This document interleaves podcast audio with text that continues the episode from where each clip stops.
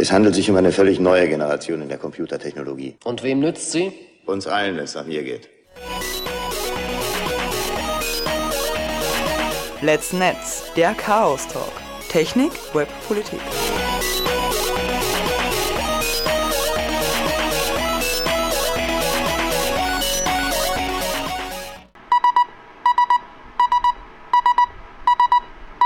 sbg.chaostreff.at. Einen wunderschönen guten Abend. Es ist wieder der vierte Mittwoch im Monat. Das ist die Zeit, wo äh, auf der Radiofabrik über Internet, Technik und Politik geredet wird.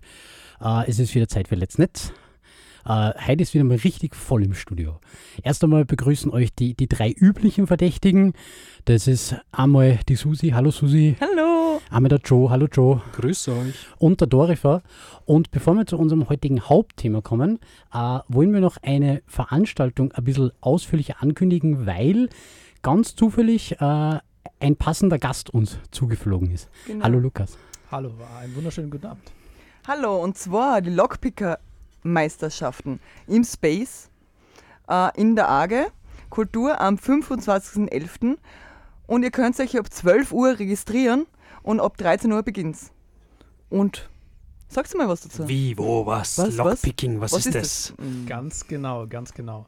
Ähm, also die Lockpicking-Meisterschaft, die gibt es nur einmal im Jahr und dieses Jahr findet sie in Salzburg statt. Ähm, hier eben in der AG Kultur im Chaos-Treff. Und ähm, ich freue mich schon wahnsinnig drauf. Ähm, die Lockpicking-Meisterschaft ist nämlich der Tag, ähm, bei dem ganz viele Leute zusammenkommen, unsere verschiedenen Mitglieder, von- die eben in Open Locks, der, dem Lockpicking-Verein von Österreich drin sind, ähm, aber auch welche, die eben nicht mit dabei sind. Ähm, Lockpicker, die dann eben um die Wette probieren, Schlösser zu öffnen. Und ähm, ich freue mich schon sehr drauf. Ähm, es werden einige Leute erwartet aus ganz Österreich, aus Wien, aus Linz, ähm, aus den Tiefen der verschiedenen Gäunen in Salzburg ähm, und wird super spannend. Okay, also wir reden von einer nationalen Meisterschaft. Ganz genau, richtig. Dürfen auch Deutsche mitmachen? Ja, es darf jeder mitmachen, ganz, e- ganz egal von, welchen, von welcher Nation er kommt. Ähm, also theoretisch, derzeit bei unserem Regelwerk, ähm, kann auch ein Deutscher ein österreichischer Meister werden. Und Da- auch eine Meisterin? Gibt es auch Frauen, die picken? Ja, es gibt auch Frauen. Wir haben bei jeder Meisterschaft eigentlich mindestens ähm, eine Frau jetzt mit dabei gehabt. Eine Frau ist ein bisschen wenig, das stimmt schon. Aber wir können auch, ähm, wir haben eine, eine 2011 ist die Meisterin im Lockpicking von Österreich eine Frau geworden, die Sabrina. Ähm, also auch Frauen sind bei uns mit dabei. Gibt es was zu gewinnen, außer Ruhm und Ehre? Ähm, Gibt es eine Trophäe? Ja, gibt's. Ähm, ich verrate noch, nie, noch nicht, was das ist, aber wir haben dieses Jahr was geplant, ähm, das für, den, für die ersten Plätze und natürlich für den ersten Platz ähm, Preise gibt. Ähm, und auch für den letzten Platz haben wir schon uns einen Preis überlegt, quasi als Trostpreis. Weil irgendwer muss natürlich den letzten Platz besetzen. Ähm, genau. Ja, wie? Das heißt, die Menschen vor den Radiogeräten, die überhaupt nicht wissen, wie man überhaupt ein Schloss aufkriegt mit Werkzeug ohne Schlüssel, können jetzt alle daherströmen und sich drum ähm, betteln, wer den Trostpreis kriegt. Ja, in der Tat. Also es ist jeder, jeder eingeladen, der irgendwie an Lockpicking Interesse hat, der Interesse hat am Schlösser öffnen, der vielleicht das ein oder andere Werkzeug schon daheim hat oder einfach mal gerne mit dabei sein will, der darf mitmachen. Natürlich gibt es auch die Möglichkeit, nicht mitzumachen, sondern einfach nur ähm, anwesend zu sein und zuzuschauen, weil ähm, es ist schon richtig, richtig spannend, wenn man dann sieht, die Leute, wie sie alle da sitzen und ähm, alle ein Schloss in der Hand halten und dann heißt dann, dann ruft der Obmann, los geht's und alle fangen ganz gespannt an, mit ihren Werkzeugen in den Schlössern rumzupicken. Und das ist schon eine ganz besondere Atmosphäre, also kann man empfehlen. Also du sagst, Schlossknacken ist eine Sportart? Ja, allerdings nennen es die, die, die Leute, die diesen Sport machen, nicht Knacken, weil Knacken ist immer so ein bisschen mit Gewalt. Und wir probieren Schlösser ohne Gewalt zu öffnen, mit alternativen Öffnungsmethoden.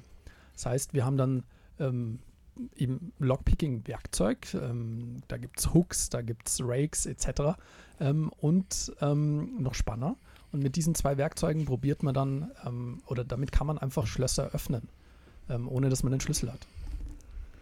Ja, ist das jetzt wirklich eine anerkannte Sportart, so mit äh, internationalen Olympischen Komitee und so? Ähm, bei Olympia sind wir noch nicht gelandet, aber ähm, 2018 dann.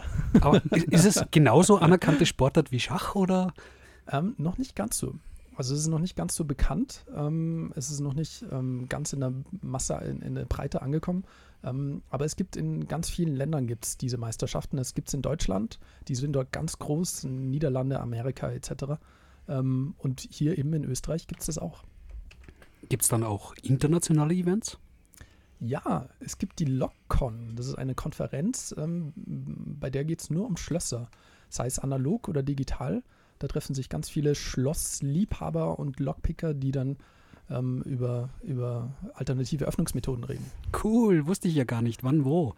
Ähm, die war erst vor kurzem in Holland, meines Nein, Wissens. nein. Ähm, aber 2018 gibt es wieder eine. Ähm, findet man, glaube ich, ganz einfach im World Wide Web. Kennst du jemanden, der dort war? Mm, Nein, leider. ich würde gerne selbst mal hin. Also ich habe da noch eine Frage und zwar, wie schaut das aus mit Webauftritt? Wo findet man das, was du jetzt gesagt hast, erzählt hast, nochmal, um Werbung zu machen für das? Gerne, das sage ich. Mhm. Ähm, und zwar ähm, auf openlocks.at, also so wie das offene Schloss, nur auf Englisch. Ähm, dort gibt es ganz oben, steht dann schon äh, österreichische Meisterschaft am 25.11.2016, äh, 17, hoppala, pardon, hier bei uns in der AG. Du meinst die Agrikultur Nontal? Richtig, ganz genau. Wirklich? Ja, nicht zu glauben. Das ist ja gar nicht weit weg von unserem Hackerspace. Richtig, es findet nämlich sogar im Hackerspace statt. Im Hackerspace, der Wahnsinn! Das ist ja praktisch. Absolut. Und mega praktisch finde ich, um jetzt eine tolle Überleitung zu schaffen, ist in der AGE ist zu diesem, an diesem Wochenende ein anderes Event und zwar ein Event, das mir besonders am Herzen, liegt, die Grillit, die kritischen Literaturtage. Äh, sind drei Tage, äh, Freitag bis Sonntag und am Samstag eben auch. Währenddessen sind auch die Meisterschaften. Und zwar, es gibt eine spezielle Sache bei der Grillit, dass es äh, um ähm, Digitales geht. Und am Sonntag, äh, Matinee quasi, das Netz in unserer Hand von Thomas Wagner. Äh, der liest davor aus seinem Buch und es gibt eine Diskussion. Und ich glaube, das wird ziemlich spannend und deswegen hinkommen. Das Und generell ist ja ja- tragisch. Warum? Du sagst, dass bei unserem Lockpicking-Event dann lauter so Hipster-Literaturmenschen rumgreifen. ja, ja. Am Sonntag, was nicht, bleibt sie dann noch über zum Lockpicking? Pickt sie dann noch immer? Wie lange geht das? Ähm, also wir starten um 13 Uhr, geht der Wettbewerb los und voraussichtlich so bis 17, 18 Uhr. Ähm, vielleicht schauen ja die Hipster dann auch zu bei uns, könnte ja auch gut sein, die machen dann große Augen. Ähm, genau, Ja, aber vielleicht kann irgendein Schloss nicht aufpicken und dann sitzt er bis am Sonntag in der Früh stimmt, und kann dann genau. Voulez zum, zum äh, Thomas Wagner gehen. Genau. Und es gibt super viele andere äh, Aussteller und Ausstellerinnen äh, und super viel Programm. Schaut auf der AGE-Website. Genau, Agrikultur Salzburg genau, genau, genau. Grillit. Grilli Gut. steht für kritische Literatur. Genau, genau. Grilli. Mhm. Okay. Genau. Mhm. Und dann machen wir noch den restlichen, die restlichen Termine, oder? Weil wir haben, Wenn wir schon dabei sind. Ja. wenn wir schon dabei sind, wo fahren wir hin? Also Joe und ich fahren hin. Äh, Zum Kongress. zum Kongress. genau. Wir freuen uns schon total in Leipzig. Nach Leipzig. Genau. Äh, ich hätte noch äh, einen Podcast anzubieten, äh, der sich damit beschäftigt. Und zwar, ähm, ah, fuck, ist es mir entfallen. das Fuck muss rausgeschnitten werden. Ah, na. Ähm, ähm, Ja, vor allem hast du Sendung, genau. Die, die Sendung, also das heißt, der Podcast heißt Sendungsbewusstsein. Und er hat, ähm, ich habe jetzt die drei oder vier Folgen, die ersten gehört. Ich war jetzt eine Woche oder zwei Wochen nicht so viel im Internet, weil wir umgezogen sind pri- privat. Und äh, hoffentlich hat er schon wieder neue Folgen rausgebracht. Das, da geht es darum, dass er in der ersten Folge interviewt einen Starbuck und lässt sich was über die Leitung, also wie man so eine Leitung von so einem Kongress macht, was da alles passiert, äh, erzählen. Ah. Er fragt voll interessanten Leute. Dann ist der Erdgeist, glaube ich, mal da, der irgendwie äh, ich herze es euch einfach an, der Team Britlove erzählt zur Geschichte vom CCC was. Also es ist eine super spannende Folge und ich hoffe, es gibt neue Folgen. Genau, Sendungsbewusstsein hat als Podcast gell? zum Podcast machen begonnen und Genau. der äh, Podcastmacher hat das jetzt wieder, wieder angefangen, eben rund um den Kongress. Und Genau. die, die Folgen sind extrem, also vor allem die zur Geschichte vom Kongress mit dem Tim Pritloff ist extremst Mhm. hörenswert. Also, ja. Es ist einfach wahnsinnig interessant und einfach auch, man bekommt ein bisschen was mit, was das für Leute sind. Und das ist ziemlich interessant. Also gerade in der ersten, dieses Interview mit dem Starbuck habe ich ziemlich genial gefunden. Wir können an der Stelle, glaube ich, spoilern. Es sind Freaks. Oh. Computer-Freaks. Okay, Es wird ungefähr hinkommen, ja. so. Okay, Danke, genug, Lukas. genug abgeschwiffen. Yes. Danke, und genau, Lukas. die nächste Sendung, wenn wir das gleich ankündigen. Ja, die nächste Sendung ist, äh, wi- wird zumindest ausgestrahlt werden am 27.12. Also zwischen den Feiertagen. Genau. Am, am ersten Tag vom Kongress, naja. Und bitte nicht abschalten, Leute. Was, wir machen was? jetzt Musik. Na, weil normal, das ist die letzte Sache, die Ach anfangen. so, ja. Bitte nicht abschalten. Wir Sendung machen jetzt kommt- Musik weiter, und dann geht- die Sendung richtig los. Mit dem Thema. Äh, die E-Privacy Genau. Directive oder E-Privacy-Richtlinie. Genau. Passt. Und wir verabschieden uns hier im Studio eben von Lukas. Herzlichen Dank fürs Vorbeischauen und kurz uns Infos geben über die Lockpicking-Meisterschaft am Samstag hier in der Agrikultur Nontal Salzburg. Vielen, vielen 12 Dank. Uhr Anmeldung, 13 Uhr geht's los. Tu, tu, tu, tusch. Und Schönen als erste äh, kleine Musikpause gibt äh, Live as a Vital Amount von Kais. Ja, und als Highlight, ich werde natürlich auch mitmachen bei der Meisterschaft. Also wer mich kommen sehen will, kann mir zurufen und nimmt die Pompoms mit und winkt mir zu und macht mir Mut.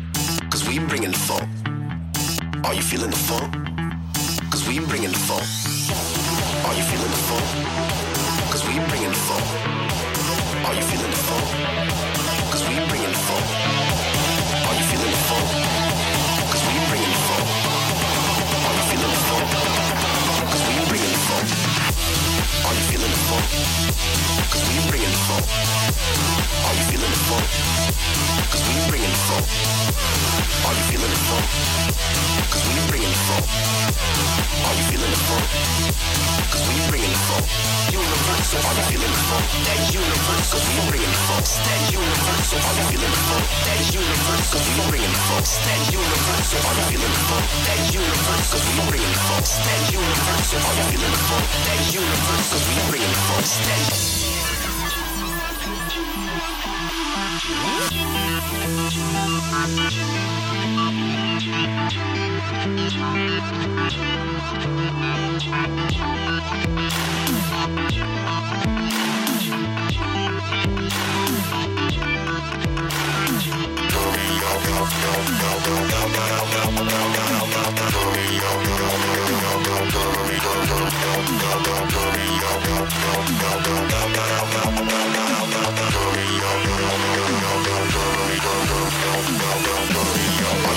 Cause we bringing the funk.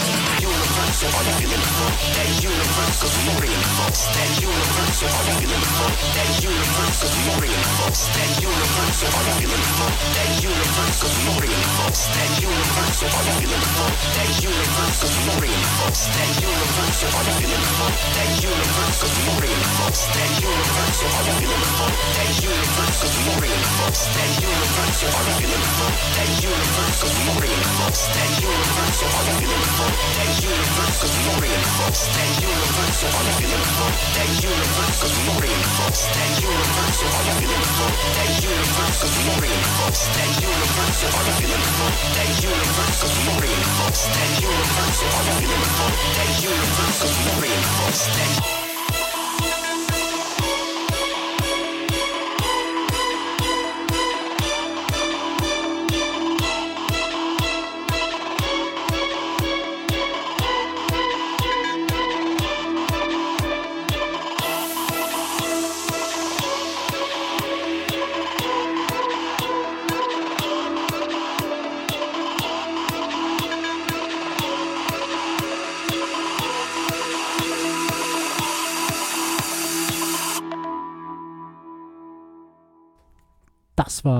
entgegen der Ankündigung vor dem Lied äh, Universal Funk von Du Tesla. Ihr hört immer noch Let's Netz. Wir haben unseren äh, spontanen Gast verabschiedet und jetzt kommen wir mal endlich zu unserem Hauptthema. Wir wollen uns nämlich heute über die äh, EU E-Privacy-Richtlinie unterhalten. Aber vorher äh, wollten wir noch was abklären, nämlich wie funktioniert das überhaupt mit der Überwachung beim Websurfen? Dankeschön. Äh, haben wir nicht die Hausmeistereien jetzt vergessen eigentlich? Ähm, stimmt, kann ich kurz machen. äh, ähm, wir freuen uns wie immer, wer uns zuhört, äh, schaut live bei uns im Chat vorbei. Äh, das ist immer noch äh, Chaos SPG auf Darkfasel. Äh, man geht am einfachsten ein äh, auf unsere Homepage spg.chaostriff.at, klickt dort ganz unten auf IRC, sucht sich einen Nickname aus und kann schon mit uns reden. Und schon seid ihr virtuell im Studio und könnt mit uns interagieren, live echt zur Laufzeit. Ganz genau. Schon wieder hat der Hattie, dieser dubiose Hattie, er verfolgt uns, oder? Wieso, was ist mit dem Hattie? Er hat den Raum betreten. Ah, ja, ja. ja, Cyber Cyber. Genau. Grüße an Hattie. Genau. Und abgesehen davon gibt es uns wie immer äh, auf den FM-Frequenzen der Radiofabrik und im Stream, den man auf radiofabrik.at findet. Jupp. So, Also, du wolltest- jetzt, aber sorry. zu, jetzt aber zu den Cookies. Ja, bevor ich dich so krude unterbrochen habe, wolltest du uns erklären, wie eigentlich das funktioniert mit der Überwachung im Internet? Ja, es ist ja so, dass ähm, das, äh, wie mir vorher erklärt wurde, ist mal mit einem technischen Begriff ausgeholfen worden. Das HTTP-Protokoll ist ein Stateless-Protokoll. Das heißt, ähm, festzuhalten, war ein User schon mal auf meiner Website und äh, war der da vielleicht auch eingeloggt und mit welchem äh, Benutzerkonto ist das, äh, ähm, hat das stattgefunden. Das ist im äh, normalen HTTP-Protokoll nicht drinnen. Und um das zu umgehen, dass man das eben auch äh, hinterlegen kann, gibt es eben die Cookies, die halt sowas wegschreiben. Dass man halt, okay, de, der User war schon mal bei mir, der hat auch einen Benutzer-Account, äh, der ist so und so und mit dem war er bei mir eingeloggt, beispielsweise. Und bei mir hat er folgende, diese und diese, diese Seite angesurft. Natürlich kann man eben diese Cookies auch hervorragend benutzen, um eben nachzuvollziehen, wo der jeweilige User schon war. Habe ich das ungefähr richtig zusammengefasst? Sehr gut, sehr gut. ähm, es ist tatsächlich so, dass eben der Browser, um dieses zu umgehen, dass das immer stateless Protokoll ist eigentlich, die Möglichkeit hat, dass wenn ihr auf eine Homepage draufklickt zum Beispiel, dass der Browser Daten an diese Homepage mitschickt. Nämlich Daten, die früher von dieser Homepage schon mal gekommen sind. Also Beispiel, man geht zum ersten Mal in seinem Leben zu Amazon oder, nee, darf ja keine Werbung machen. Also ähm, So. Amazonas.com ähm, oder eben woanders hin, e- egal welcher Homepage, ähm, und, und die, die möchte euch überwachen. Dann hat diese ähm, Homepage eben diese Möglichkeit, dass sie zu eurem Browser sagt, hey Browser, da ist die Webpage, aber ich habe da zusätzlich nur Daten für die, die kommen da von mir eben. Bitte speicher die dir und das nächste Mal, wenn du kommst, gibst du mir wieder zurück, damit ich dich identifizieren kann.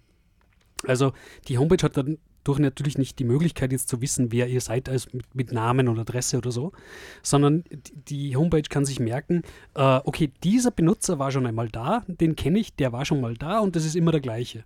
Aber das ist nach der IP-Adresse oder? Äh, ein Cookie kann im Wesentlichen aus beliebigen Daten bestehen.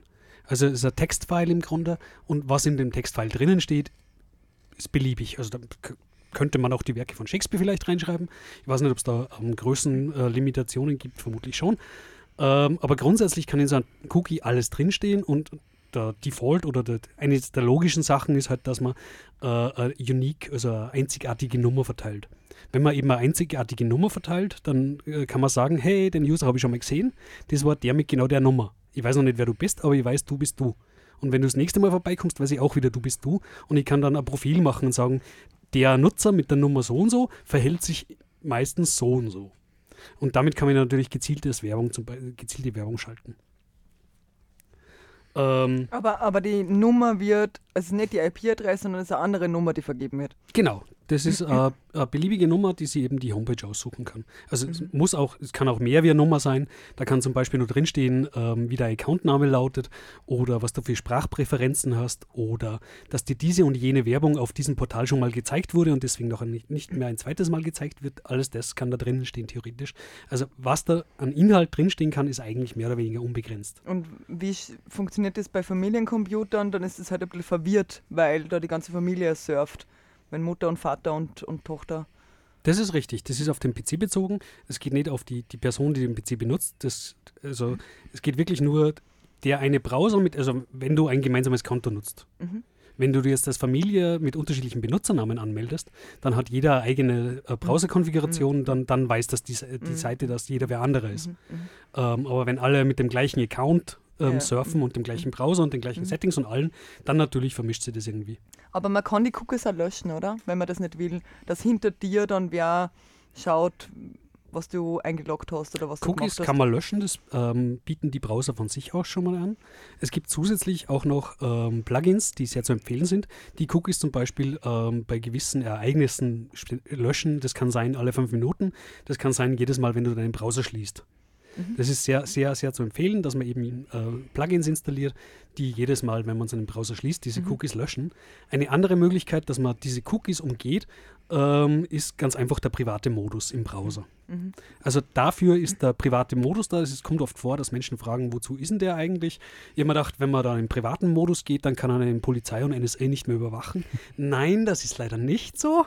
Das ist ein, ein gängiges Fehlkonzept. Äh, Der private Modus im Browser ist primär dafür da, dass zum Beispiel der eigene Lebenspartner in der eigenen Webhistorie nicht nachlesen kann, auf welche Seiten da jeweils andere gewesen ist, äh, beziehungsweise eben auch, um solches Tracking ähm, zu verhindern. Also ich habe jetzt da zum Beispiel einen Firefox, äh, glaube ich halt, äh, und da gehe ich auf diese drei Stricherl, die da oben rechts oben sind. Genau, da sind das, so drei das, das, Stricherl. das Burgermenü. Genau. Und dann gehe ich auf Einstellungen und in diesen Einstellungen kann ich das verändern. Da kann ich. Mh, Genau, da kann ich meine, meine, meine Cookies wegschmeißen, aber genauso meinen das Browserverlauf. ist bei Datenschutz und Sicherheit. Also da gibt es vorher allgemein, das sind vier Menüpunkte und Datenschutz und Sicherheit. Und da kann ich gesamte bisherige Chronik löschen. Und das sollte man, äh, generell sollte man immer niemals anlegen einstellen, weil dann tut es halt die Seiten nicht speichern. Naja, Und- die Chronik ist der Suchverlauf. Das ist, Mhm. musst du unterscheiden von den Ja. Cookies. Ja. Das eine ist, welche Seiten habe ich angesurft und Mhm. der, dass man eben der Browser sich merkt, welche Seiten das ich angesurft und mir anzeigt. Mhm. Und das andere ist eben, sind, sind, sind Coo- Cookies.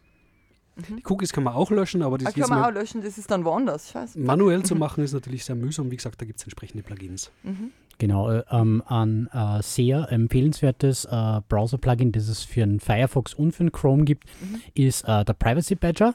Ja. Der Privacy Badger kommt von der EFF, von der Electronic Frontier Foundation. Das ist die US-amerikanische ähm, Netzpolitik-NGO. Kann man es, glaube ich, ungefähr umschreiben. Badger, Badger, Badger, Snake. die es schon richtig lang gibt. Ähm, der, der, der Privacy Badger macht, äh, also ist eine, ein kombiniertes Add-on, der tut einerseits Werbung blocken, so wie der, wie der Adblock, äh, macht aber auch äh, Tracker weg, wie, wie Ghostory und äh, kümmert sich auch um die Cookies. Also es ist ein, ein Schweizer Taschenmesser der Privatsphäre im Browser. Und Add-ons kann man normal, weil normal hat man ja, wenn man jetzt am, ähm, in der Arbeit ist oder so, hat man meistens haben wir ja nur die Admins, ich meine, ihr seid Admins, aber ich eben zum Beispiel nicht in meiner Arbeit. Und da habe ich die Möglichkeit, Add-ons kann man immer installieren. Ja. Und das ist Ah, halt das Coole mhm, dran, mhm. ja. Mhm. Also genau, außerdem ist es so, dass man auch, äh, ein kleiner kleiner Tipp, ab und zu gibt es ähm, etwas äh, restriktive äh, Arbeitsumgebungen, die die, äh, die, die ähm, Mozilla Add-ons äh, Page sperren, das addons.mozilla.org. Äh, den Privacy Badger kriegt man, wenn es ist, auch direkt bei der IFF. Also einfach bei iff.org äh, äh, auf Privacy Badger klicken, dann kann man sich auch dort die, die Extension klicken und dann macht der, der Firefox automatisch das Richtige und installiert das Ding. Also das englische IFF. Äh, Genau. EFF.org. eff.org. Und Genau. liebe Radiofabrik, Nutzer und Nutzerinnen im Studio und andere Leute, Da haben wir es ich jetzt habe es jetzt installiert. Gut. Ja, ähm, so viel also zu Cookies. Also mal, mal zu, zu, zur Grundtechnologie. Das Problem ist jetzt, also wie, wie gesagt, Cookies kann man relativ leicht nur umgehen, indem man einfach sie in den privaten Modus in seinem Browser begibt. Dann ähm, können Seiten, wo man hinsurft, einen nicht mehr wiedererkennen, weil die, da sagt dann der Browser, ich habe die Daten zwar, aber ich gebe das jetzt der Seite nicht, weil ich weiß, ich bin im pri privaten Modus und uh, es ist privat. Aber Problem natürlich, die Werbeindustrie hat es erkannt, ne, Menschen surfen da im privaten Modus und dann kann man an ihre Cookies nicht mehr ran oder löschen sie die Cookies. Wir wollen die aber überwachen und tracken und äh, ne, ne. Und jetzt haben sie findige Menschen ähm, Techniken überlegt, wie man auch ohne Cookies Nutzer und Nutzerinnen am Browser überwachen kann. Und das erste, was wir in dieser Kategorie erwähnen wollen, sind eben die Super Cookies. Super Cookies sind eben ähm, Cookies, im Prinzip das gleiche. Der Browser speichert was, der Browser merkt sich was, wenn er eine Homepage ans äh, ansurft, ähm, das von direkt der äh, Seite kommt. Äh, nur eben nicht als traditionelles Cookie, sondern eben über andere Wege. Und da gibt es eine ganze Reihe von Wegen, wie man das machen kann. Äh, Beispiel dafür äh, wäre der Flash Player. Ähm, also Ja. Software, Browser-Software ähm, kann teilweise eben ähnliches machen, nämlich wenn eine Webseite sagt, hey, du speichert mal was, speichern. Und da gibt es einen Haufen Methoden, also es gibt da bei HTML5 zum Beispiel, glaube ich, vier verschiedene Methoden, wo man sich irgendwie Daten am, am User-PC irgendwie abladen kann. Ähm, und eben so ein Super-Cookie ist jetzt eben so ein Cookie, das kein normales Cookie ist. Das heißt, wenn du auf deinen Browser gehst und sagst, Super, äh, Cookies löschen, dann werden zwar alle Cookies gelöscht, aber die Super-Cookies bleiben halt über. Die sind quasi versteckte Cookies, keine, keine richtigen, sondern äh, man nutzt ähnliche Mechanismen von anderen ähm, Softwareteilen sozusagen, die eben eine ähnliche Funktio Funktion auffüllen. Und jetzt hat man das Problem, angenommen, ich habe drei verschiedene Methoden, äh, mit denen ich dich tracken möchte. Hm? Also ich nehme zum einen die Cookies, ich nehme aber auch noch ähm, äh, Flash Super Cookies und äh, vielleicht nur HTML5-Variante, ähm, wo ich mir auch ähm, was zu dir speichern kann. Und dann muss nur eine dieser drei Varianten funktionieren, damit ich dich verlässlich wiedererkennen kann. Die anderen zwei, also die erste, die funktioniert, die nehme ich. Die anderen zwei brauche ich gar nicht mehr probieren, weil ich weiß eh schon, wer du bist. Das heißt, du hast brav dein äh, privates Tab aufgemacht, ähm, surfst zu einer Seite und die erkennt dich trotzdem wieder. Das Cookie funktioniert zwar nicht, aber das HTML5-Cookie ähm, funktioniert und das Flash-Cookie funktioniert auch. Ganz abgesehen davon, dass Flash äh, Software ist, die man generell meiden sollte. Absolut, wenn Herr Flash drauf, bitte den Moment deinstallieren. Ins- De alles, ja. Na, mhm. äh, ja. So, dann haben wir die, ähm, was, äh, was, was relativ Neues äh, in, im, im Bereich des, Trackens von User und zwar äh, Session Replay Scripts. Äh, Ich wollte vorher noch zu den Ever-Cookies Ah. kommen. Entschuldige, genau, die, die Ever Cookies. Ähm, da, aus dem vorangegangenen Erwähnten ähm, hat sich mal jemand erlegt, na okay, dann, dann, dann machen wir halt ähm, nicht nur Super-Cookies, sondern machen wir Ever-Cookies. Die Idee dahinter ist, man kombiniert diese Möglichkeiten, die man eben hat, alle miteinander. Also wie gesagt, es gibt ähm, äh, über zehn Möglichkeiten, wie man ähm, über den Browser durchs Ansurfen einer Seite Dateien auf der eigenen Festplatte gespeichert bekommt. Und das Ever-Cookie ist einfach alle zehn Methoden äh, jedes, jedes Mal hernehmen. Mit dem Effekt, irgendwas übersieht man immer. Äh, also Beispiel, äh, es, es gibt zum Beispiel so ver versteckte Methoden, ähm, wo der äh, Homepage einen versteckten Pixel mitgibt. Also einen, der gar nicht sichtbar ist, der ist im Hintergrund, für den User gar nicht sichtbar. Aber dieser Pixel ähm, hat halt einen ganz eigenen Farbcode. Und über JavaScript in der Homepage kann ich diesen Farbcode dann auslesen. Und die Idee ist jetzt folgende, dass wenn du das erste Mal auf die Seite kommst ähm, und dieser Pixel ist eingeblendet, dann kriegst du einen neuen Unique ID, also mit, mit, mit, ganz einzigartiger ähm, Nummer, der, den eben nur du bekommen hast. Und bei jeder weiteren Seite, die du klickst, kommt dann aber dieses Bild nicht mehr direkt von der Original-Webseite, sondern es kommt aus deinem Browser-Cache. Nachdem das in deinem Browser-Cache, also der Browser hat ja eben eine Zwischenablage sozusagen, wo er die Sachen, damit er schneller ist, speichert und merkt. Und der Browser serviert dir dann dieses eine Bild, ähm, das du einmal bekommen hast, jedes Mal wieder, weil, ah, das habe ich ja schon, das habe ich ja schon. Wenn du das neu bekommen würdest, würdest du eine neue, quasi einen Farbcode kriegen, eine neue ID. Dadurch, dadurch, dass das aber eben im Browser-Cache gespeichert ist, kommt es immer aus diesem Browser-Cache und die Seite kann dann selber nachschauen, hey, welche Farben hatten dieser Pixel und weiß dann immer, ah, das muss der User sein, dem es das erste Mal genau diesen Pixel gegeben hat und kann somit zum Beispiel eben den User verfolgen. Also das heißt, diese äh, Tracking-Methode kann ich aushebeln, indem ich meinen Browser-Cache wegschmeiße.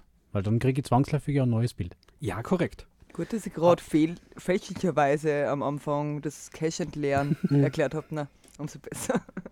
Genau. Ja, der Haken ist, du müsstest halt alle zehn Methoden, die du brauchst, um das jeweilige Supercookie ähm, loszuwerden, äh, müsstest du jedes Mal durchführen, damit du sicher bist. Vergisst du nur eine von diesen zehn Methoden, äh, Browser-Cache leeren, ähm, äh, äh, Flash-Cookie löschen, ähm, äh, normale Cookies löschen und eben die ganzen anderen Methoden, die es da noch gibt. Also man kann sie alle individuell einzeln löschen, aber in der Praxis ist kein User ähm, fähig, dass er mindestens zehn Methoden eben jedes Mal, wenn er den Browser aufmacht, durchgeht, damit er sich sicher ist, dass alle Super-Cookies weg sind.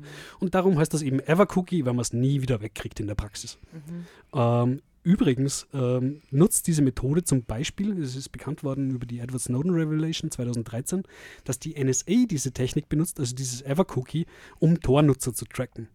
Hier gilt natürlich das Gleiche, man geht im, im, im Tor ähm, anonym browsen, unter Anführungszeichen, ähm, bekommt dann so ein Ever-Cookie präsentiert und fortan kann er in jede Seite, die Ach. das war's, ähm, immer wieder reidentifizieren. So, ah, der war schon mal da, von dem kann ich Profil erstellen. Ah. Aber gibt es irgendwelche, äh, zum Beispiel Add-ons oder whatever, die die unterstützen, dass das jedes Mal automatisch gelöscht wird?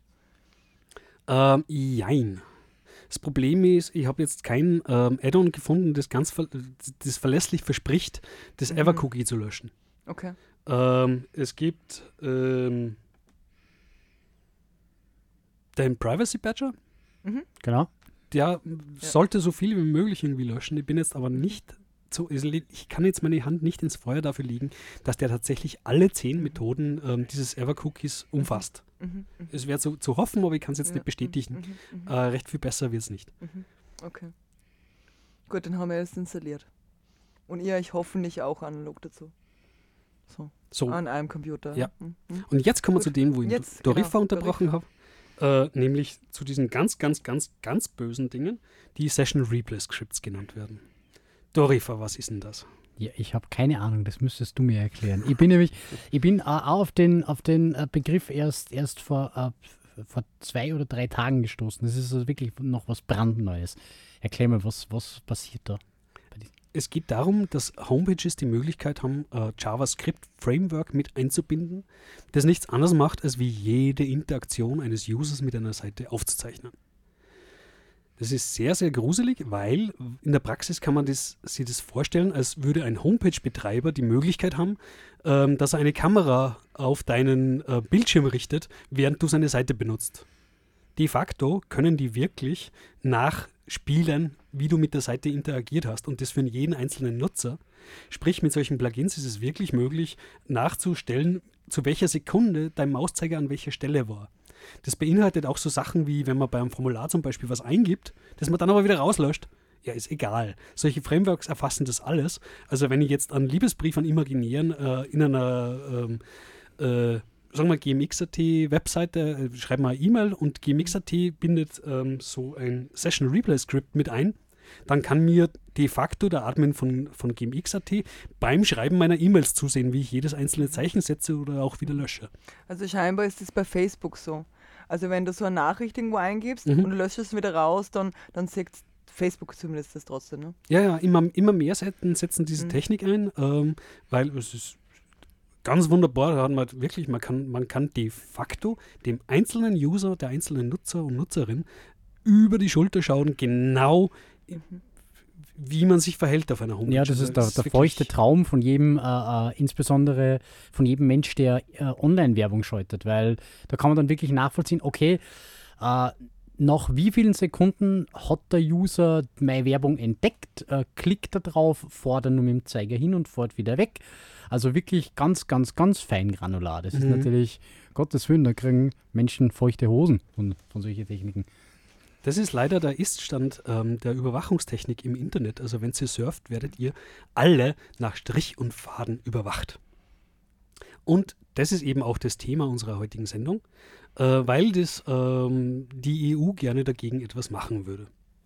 Aber äh, darf ich noch mal fragen, kann dieses, äh, wird das Kassen? Äh, Session Replay Script, nein, nein, das, äh, dieses Patch, das Privacy Patch, oder wird das Kassen? Privacy Badger. Ja, genau. Äh, kann das äh, da, dagegen vorgehen oder hilft das was gegen dieses Ses Session Replay? Ähm, Äh, ist denkbar, weil wenn ich das jetzt richtig gesehen habe, dann wird das eh über, über Drittanbieter-Tracking äh, Dienste Am eingebunden. schlauesten gegen sowas hilft NoScript. Mhm, ja. Also man erlaubt einfach keine fremden Skripte und erlaubt nur das Minimum, was gehen muss auf der Seite und nicht irgendwelche eben invasiven Drittseiten, wo JavaScript-Code herkommt, wo man gar nicht weiß, was der macht oder tun soll und gar nicht notwendig ist für das Funktionieren der Seite. Also einfach das ähm, Plugin NoScript installieren. Mhm, mach ich schnell. Äh, was weiß, ob es das schon für Internet Explorer gibt?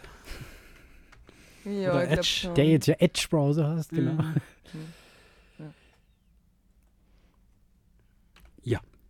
jetzt wird wobei, die äh, also, wo- wobei NoScript in der, in der ähm, Grundausstattung unter Umständen das Surfen zumindest am Anfang etwas mühsamer macht, Mhm. weil man halt, weil man halt manchmal NoScript äh, Skriptblock, die halt doch zum Benutzen äh, einer Website notwendig sind, und man das dann erst wieder händisch erlauben muss. Aber es macht das, die Welt um so vieles sicherer. Das ja. will man ja. Mhm. Aber wie immer, Sicherheit und Komfort sind so zwei Ja. Enden der Skala. Also die Radiofabrik hat jetzt dieses nervige No-Script da. Da werden sich die Mitte-Radiomacher freuen. äh, ja. Also kommen wir zum eigentlichen Thema der Sendung. Jetzt haben wir die Grundtechnologien, wie ihr alle überwacht werdet, abgehandelt haben. Mhm. Nämlich die E-Privacy Directive.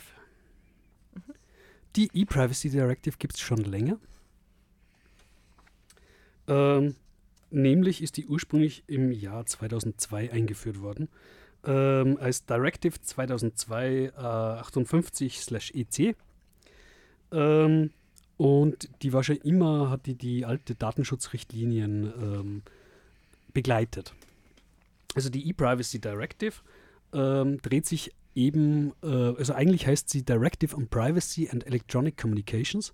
Ähm, ich sage immer gern Directive, weil das eben das englische Wort dafür ist. Im Deutschen ist Directive eine Richtlinie. Also wir reden von der E-Privacy-Richtlinie. Oder genau genommen eben die Richtlinie ähm, zu Privatsphäre und elektronische Kommunikation. Und diese regelt eben, wie Anbieter elektronischer Kommunikationsdienste, wie zum Beispiel Telekom-Firmen und ISPs, mit den Kundendaten umgehen dürfen und sollen. Sie definiert außerdem die Rechte für die Konsumentinnen beim Benutzen solcher Kommunikationsdienste und es geht im Wesentlichen um die folgenden Hauptpunkte. Das ist einmal die Vertraulichkeit der Kommunikation, wo eben EU-Mitgliedstaaten ähm, sich verpflichten, per Gesetz die Vertraulichkeit der Kommunikation über öffentliche Netzwerke sicherzustellen. Speziell durch das Verbot, die Kommunikationshin dass die Kommunika Kommunikationsinhalte nicht angezapft werden dürfen, nicht aufgezeichnet oder irgendwie gespeichert werden dürfen. Ähm, zu Deutsch, ihr kommuniziert irgendwie elektronisch. Ähm, der, der elektronische Diensteanbieter hat nicht das Recht, irgendwie ähm, bei euch reinzulauschen oder euren ähm, Datenverkehr, der dabei entsteht, aufzuzeichnen oder auszuwerten. Ähm, dann geht es um die Sicherheit der Netzwerke und Dienste. Sprich, Anbieter öffentlicher äh, elektronischer Kommunikationsdienste müssen angemessene Maßnahmen zur Absicherung ihrer Dienstleistungen äh, treffen. Ähm, das Gesetz definiert auch Data Breach Notifications, also es ist wie gesagt eine Richtlinie, kein Gesetz. Wir wissen, Richtlinien müssen in jedem EU-Nationalstaat in nationale Gesetze übersetzt werden, sprich jeder äh, EU-Mitgliedstaat hat da eigenes Gesetz zu dieser ähm, äh, Richtlinie machen müssen und dort steht dann eben auch unter anderem drinnen, ähm, dass die Anbieter öffentlicher elektronischer Kommunikationsdienste angemessene Maßnahmen treffen müssen, um ihre Dienstleistungen abzusichern. Ähm, Data Breach Notifications bezieht sich darauf, dass äh, wenn ein Provider einen sicherheitskritischen Vorfall verzeichnet, der zum Verlust personenbezogener Daten führt, dann muss äh, eine nationale Stelle informieren und in, unter Umständen, in wenigen Ausnahmen, äh, vielleicht sogar die Betroffenen. war, war ziemlich lasch ähm, definiert, muss man sagen. Also, äh, jo.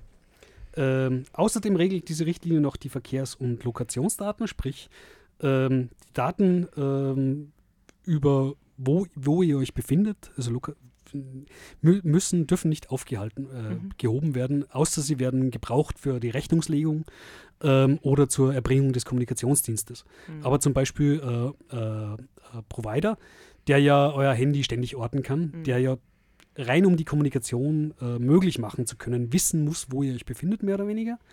Ähm, der darf diese Informationen nicht aufzeichnen, zum Beispiel um ein Bewegungsprofil von euch zu erstellen. Jeder Handybetreiber könnte rein theoretisch von einem jedem Handynutzer und Nutzerin ähm, aufzeichnen, wo der sich den ganzen Tag bewegt. Das ist verboten, eben laut dieser Richtlinie. Aber wenn die Polizei im Spiel ist, darf der Provider das machen, wenn die Polizei die Anweisung gibt. Also wenn ein Richter. Selbstverständlich. Hm, hm, Selbstverständlich.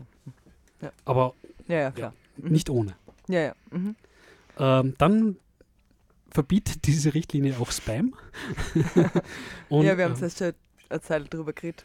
Ja, wir, wir- alle wissen, wie, wie, wie äh, effektiv dieses Gesetz ist, weil wir seither ja überhaupt keinen Spam mehr kriegen. Also seit 2002 oder wie? ja, genau. Ah ja, genau.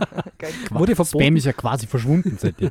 Also, sorry, Leute, wir müssen eine Sendung über Spam machen. Es ist. Das, Das, das wäre mal ein, Kommt, durchaus ein eigenes Thema wert. Ja. kommt. Ich weiß nicht. Ja, können wir. Bitte. Also, Sie nach Spam. Spam, Spam, Spam. Spam, Spam, beautiful Spam. Ja, ähm, außerdem ähm, äh, re regelt diese Richtlinie noch ähm, die öffentlichen Verzeichnisse, sowas wie Telefonverzeichnisse, wo ähm, geregelt ist, dass eure Telefonnummer, eure E-Mail oder eure Postadresse nicht ohne euer Einverständnis veröffentlicht werden darf, einfach in irgendeinem Verzeichnis. Und ähm, regeln nur die Calling Line Identification, also Nutzerinnen haben das Recht auf eine unterdrückte Telefonnummer. Das ist im Wesentlichen, um was es in diesem Gesetz geht. Das ist jetzt das, die alte E-Privacy-Richtlinie, eben aus dem Jahr 2002. Berühmt geworden ist diese Richtlinie schließlich im Jahr 2009. Weil da ist sie nämlich erweitert worden äh, mit der Cookie-Richtlinie. Also genau genommen Artikel äh, 5, Paragraph 3 der Direktive 2002-58-CE, ähm, die es fortan verbietet, Daten an Nutzerrechnern auszulesen oder zu schreiben. Über das haben wir, glaube ich, gerade vorhin geredet. Das ist nämlich genau das, was Cookie machen. Sprich, eine Webseite tut ungefragt beim Benutzer Daten speichern und später beim nächsten Aufruf wieder auslesen. Der Benutzer bemerkt das gar nicht, das ist komplett transparent und der Benutzer hat dafür nie seine Einverständnis gegeben.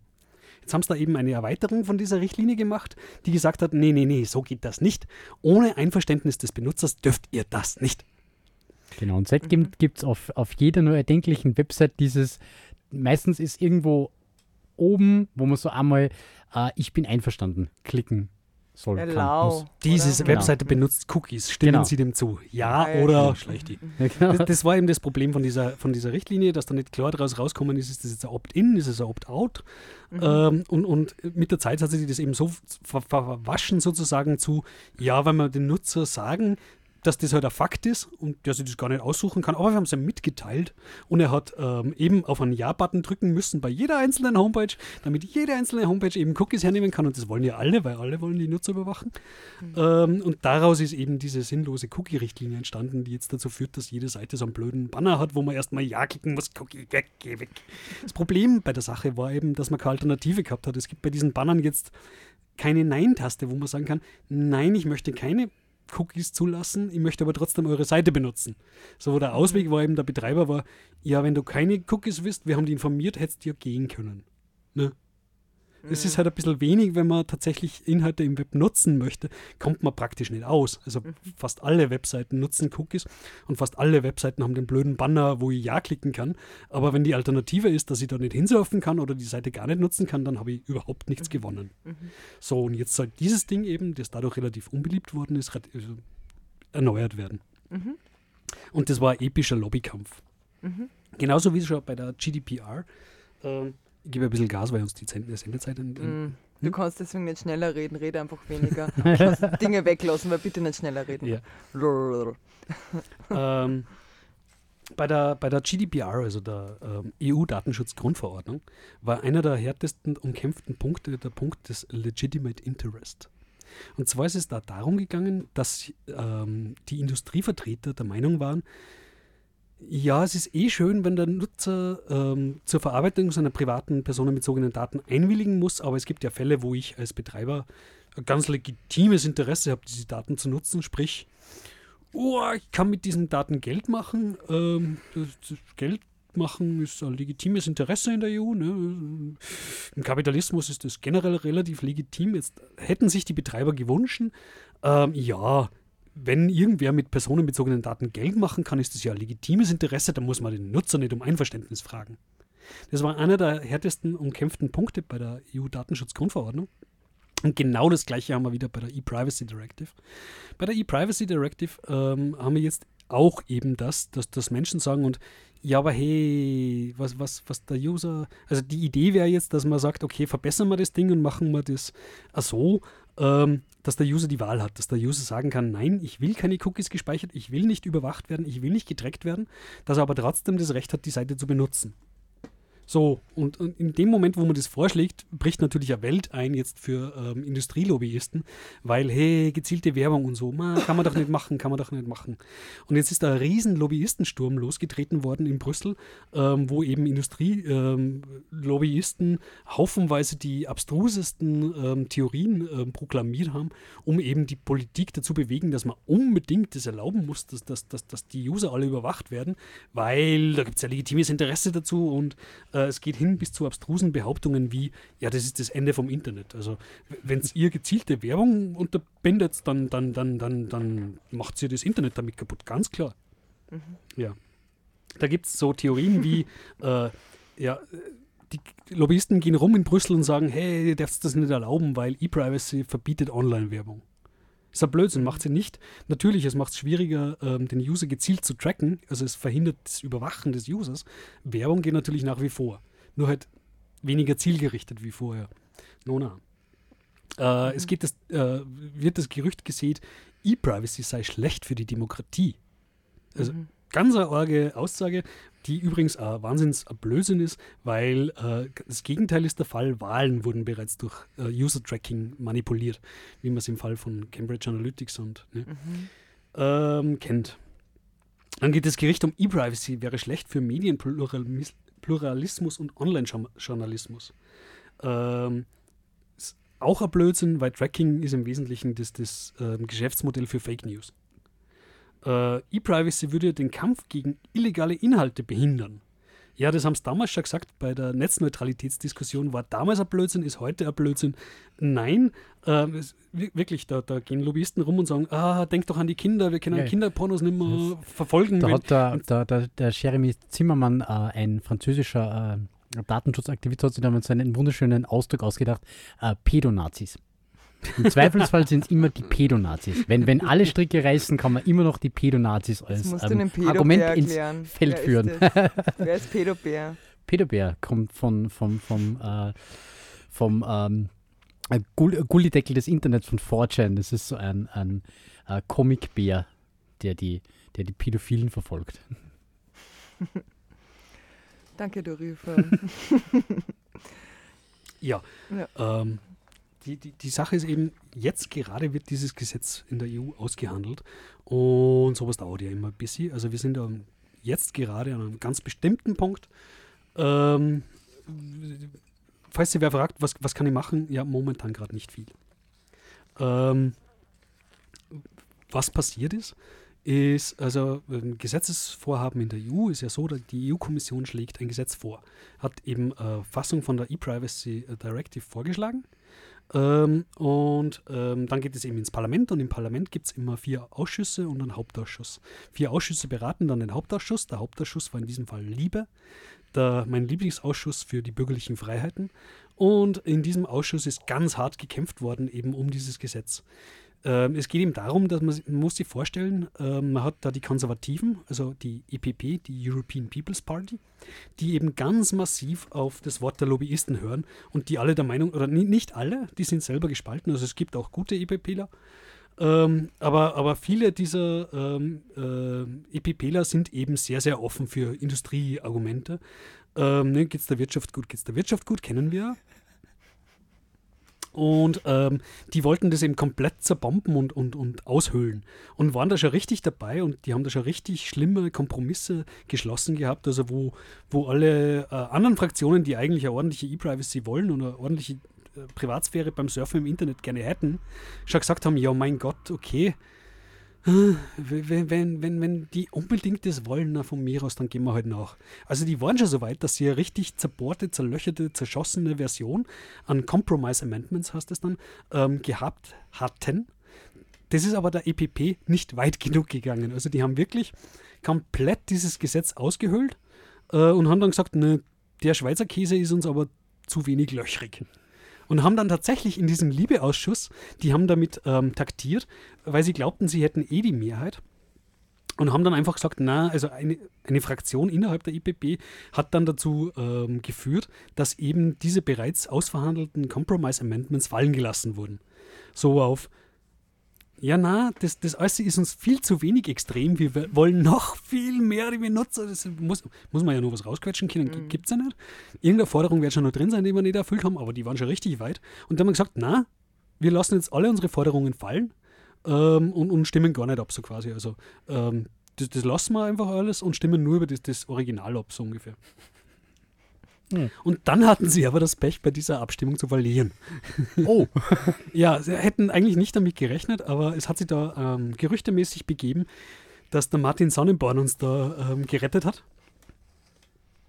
Kommt daher, ähm, der Martin Sonneborn ähm, ist eben der Vorsitzende von Die Partei in Deutschland, eben eine Satirepartei, und der ist eben ins EU-Parlament gekommen und ist jetzt tatsächlich Satire-EU-Parlamentarier und macht da großartige Sachen. Und der hat sich gedacht, hey, da könnte man doch die EPP trollen. Ähm, und zwar hat er sich dann äh, an, also er ist nicht im Liebe. Der Liebeausschuss, also jeder Parlamentarier und jede Parlamentarierin ist eben so gewissen Ausschüssen zugeteilt. Ein paar Ausschüssen ist man Haupt zugeteilt und ein paar, bei ein paar Ausschüssen ist man Stellvertretung. Der Martin Sonnenborn war jetzt gar nichts. Der war weder normal äh, Abgeordneter im Liebeausschuss, noch war der Stellvertretung im Liebeausschuss. Er hat aber erfahren lassen, dass er äh, CSU-Politiker da ganz sicher, der im, im Liebeausschuss drinnen ist, da nicht hinkommen würde und die Vertretung auch nicht. Und hat sie extra die Mühe gemacht und bei der EU-Kommission angefragt und das offiziell erlauben lassen, dass er für diese eine Sitzung, obwohl er gar nicht im Liebe-Mitglied ist, weil eben die beiden anderen ganz sicher nicht kommen würden, da als Vertretung zugelassen ist. Und so hat er sich selber zugelassen über die EU-Kommission und war dann tatsächlich mit einer Stimme das Zünglein an der Waage, ähm, ähm, das eben diese Abstimmung fehlschlagen hat lassen. So geht die Geschichte. Aber waren die wirklich nicht da oder waren die eh da und er hat einfach nur behauptet, dass die nicht kommen? Oder? Ich kann jetzt ganz ehrlich den Okay. Wahrheitsgehalt dieser Geschichte, darum sage ich, es ist eine Geschichte. Oh, ist eine Geschichte. Es ist, schöne es ist eine Geschichte. schöne urbane Legende im Zweifelsfall. Ja, aber es gibt dazu ähm, Tweets auf Twitter, die man nachlesen kann vom Herrn Martin Sonnebaum, wo er ähm, sich selbst dafür feiert, dass er die EPP so genial getrollt hat. Lebendiger Parlamentarismus ist was Schönes. Gut, wir Also, haben jetzt genau, so also wir halten- Minuten, gell? Genau, also wir halten fest, äh, jetzt im Moment kann man da als Bürger noch nichts machen. Äh, es wird aber wahrscheinlich, wahrscheinlich später Zeitpunkte geben, wo man da im Notfall dann. Jein. Ähm, Oder, oder müssen wir wieder auf den EuGH hoffen? jetzt, Nein, wir sind jetzt in diesem, also es hat da äh, ein paar Meilensteine gegeben, wo wir weiterkommen sind. Ähm, mittlerweile sind wir an dem Punkt, wo der Tri- Trilog gestartet hat. Ähm, sprich, ähm, wir haben da jetzt diese jetzt relativ gute Fassung dieses, äh, dieser E-Privacy Directive, die eigentlich die EPP zerschießen wollte, aber es ihr nicht gelungen ist durch, durch eigenen Blödsinn. Dann haben wir es geschafft, ähm, dass das, äh, der Ausschuss, der Liebeausschuss, das Mandat kriegt hat, zum, in den Trilog zu gehen. Das muss auch nicht sein. Also es könnte sein, dass das Parlament sagt, na, na, wir wollen das im Plenum nur mal besprechen. Dann hätten wir nur mal ein paar Wochen Zeit gehabt, wo die Lobbyisten alle überzeugen hätten können und man hätte es nur mehr zerlegen können.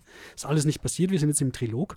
Das heißt, ähm, s- äh, der Europäische, also der Europäische Rat äh, verhandelt jetzt eben mit äh, äh, der Kommission und dem Parlament in vertraulichen Gesprächen. Und da ist jetzt zu befürchten natürlich, dass das Ganze nochmal aufgeweicht wird, weil man hat eben das Problem, ähm, der Europäische Rat, das sind eben die Minister und Ministerinnen aus den einzelnen äh, Mitgliedstaaten und Europa ist zum Großteil konservativ. Also die Regierungen in den europäischen Mitgliedstaaten sind überwiegend konservativ. Sprich, da trifft jetzt eine sehr liberale sozusagen Verordnung vom Parlament ähm, auf sehr konservative ähm, lokale Politiker, die natürlich versuchen werden, in diesem Trilog jetzt dieses Gesetz noch weiter aufzuweichen. Was da am Ende rauskommt, auf das haben Bürger und Bürgerinnen so gut wie keinen Einfluss und wir können eigentlich nur gespannt darauf sein. Okay, und wir werden euch weiter auf dem Laufenden halten. Genau. Wir haben das sicher im Blick. Wir Okay, verabschieden uns. Genau, wir verabschieden uns. Wir hören uns in einem Monat, äh, wie gesagt, am Nicht live. 27.12. Äh, es gibt jetzt noch als Rausschmeißermusik eben Live as a Vital Amount von Kais. Mhm. Und es verabschieden sich bei euch Dorifer, Joe und Susi. Äh, tschüss, bis zum Tschüss, nächsten Mal. macht's Tschüss, bis zum Kongress. Yeah. Sucht uns See heim. you at Bei Congress. A-Assembly. Ich bin bei mir lieber.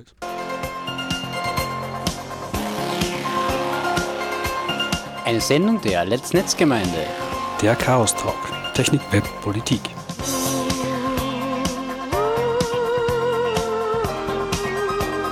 Zu hören jeden vierten Mittwoch im Monat und als Podcast. Wir freuen uns über Feedback und Anregungen. Erreichbar unter spg.chaostreff.at und per Mail unter radio.chaostreff.at.